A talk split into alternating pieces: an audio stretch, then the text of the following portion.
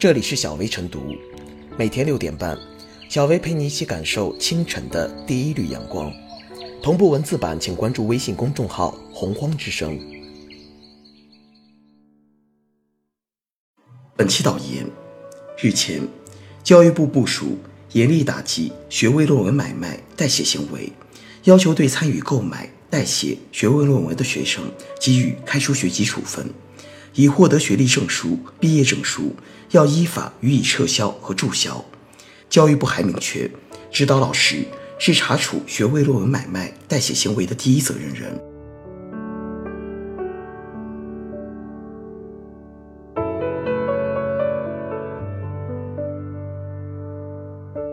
打击论文买卖要标本兼治。针对学位论文买卖代写行为，目前的制度体系不断在完善。二零一二年，教育部印发了《学位论文作假行为处理办法》。二零一六年，国办出台了关于优化学术环境的指导意见。同年，教育部还出台了《高等学校预防与处理学术不端行为办法》。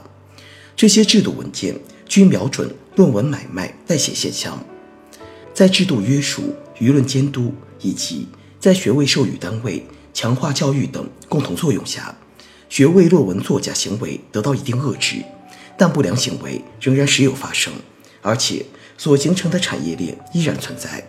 所以，教育部此次出拳打击学位论文买卖代写行为很有必要，既是端正学术风气、重塑学术诚信，也是维护学位学历管理秩序。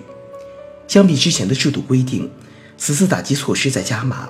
比如之前出台的《学位论文作假行为处理办法》，虽然明确指导教师对学位论文进行指导和审查，但没有明确指导教师是查处学位论文买卖代写行为的第一责任人。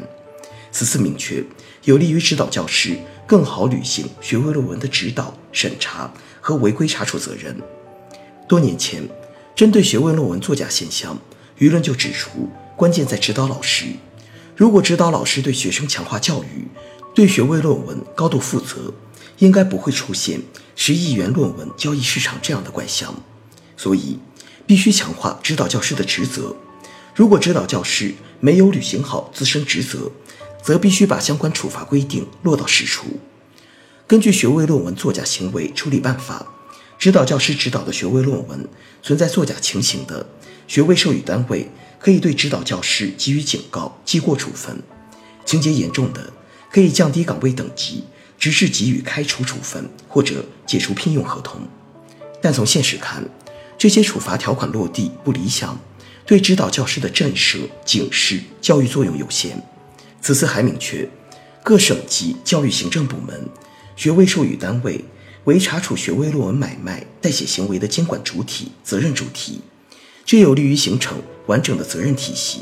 此外，地方网信、市场监管、公安等有关部门配合打击学位论文买卖代写行为，有利于形成网上网下、校内校外全覆盖的治理体系。不过，此次打击学位论文买卖代写行为可治标，但未必能治本。尽管强化了有关各方责任，扩大了治理覆盖面，但或许只能起到。减少学位论文买卖代写行为，未必能根除这种不良现象。学位论文买卖代写之所以有市场，是因为一切指标看论文滋生了巨大的需求，但不是每个学生都有时间、精力和能力完成毕业论文。如果完不成，就会影响毕业。于是，不少学生动歪脑筋，花钱买论文。尽管某些高校允许以其他作品代替毕业论文。但多数高校目前只看论文，所以打击学位论文买卖的关键是解决一切指标看论文，这需要建立多元评价机制。另外，虽然教育部门出台不少制度措施遏制学位论文买卖，但这些制度措施只是部门规章通知，法律效力较低，还应把学位论文买卖代写行为纳入国家法律，这也是治本之策。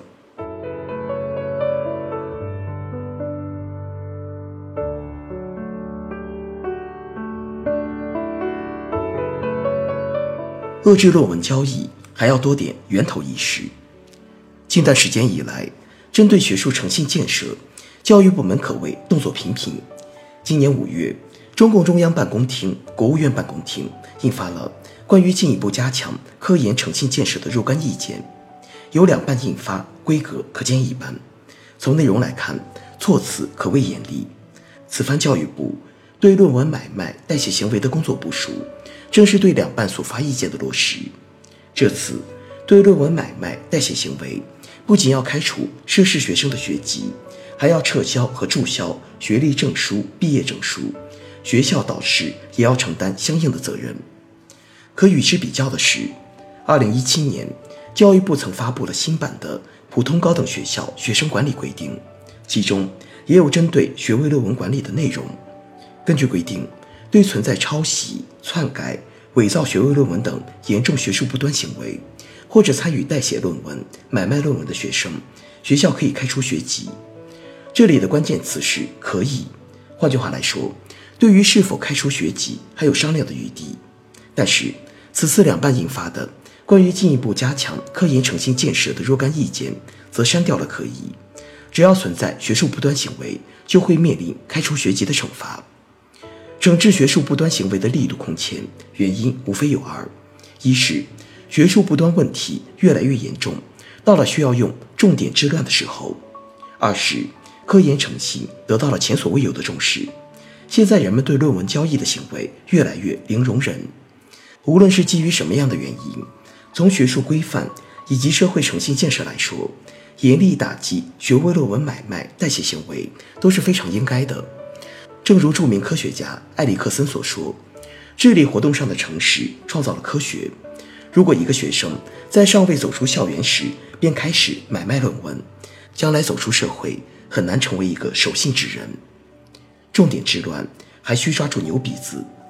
此番教育部的严厉打击，一是强化了对涉事学生的惩戒，严厉的惩戒将产生足够的震慑力，进而使学术不端者主动规避投机行为；二是强调了学位授予单位和导师责任。从此前爆出的论文交易丑闻来看，相关方面的失职，尤其是导师的监管不力，在某种意义上纵容了学生。于此而言，教育部的部署无疑会产生看得见的治理成效，朝着实现加强学术诚信建设、提高人才培养质量的目标迈出坚实一步。不过，仍要提醒的是，教育部门此番部署更多是侧重事后惩戒，惩戒从来都不应是目标，更不是终点。所以说，在遏制论文交易中，需要多一点源头思考。更进一步来说，需要从源头反思。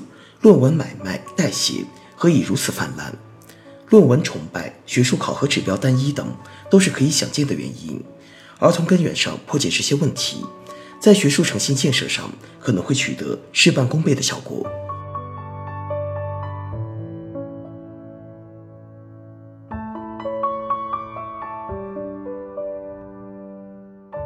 最后是小微复言：论文是学术界的通行货币，无论国内外。学术论文都是业界普遍认可的评价研究水平的硬通货，学位论文买卖代写作为学术不端行为，极大的挑战了学术诚信。这些舞弊现象为何在我国如此根深蒂固？各中既有学术诚信的观念缺如，亦有学术考核评价机制的单一，又或有查处惩治制度的薄弱。此番严打学位论文买卖代写行为。仅仅局限于教育行政层面，借待从多方面进行规范，特别是要尽快填补法律空白，扬起法律之间，提高违法成本，来惩治学位论文买卖代写行为。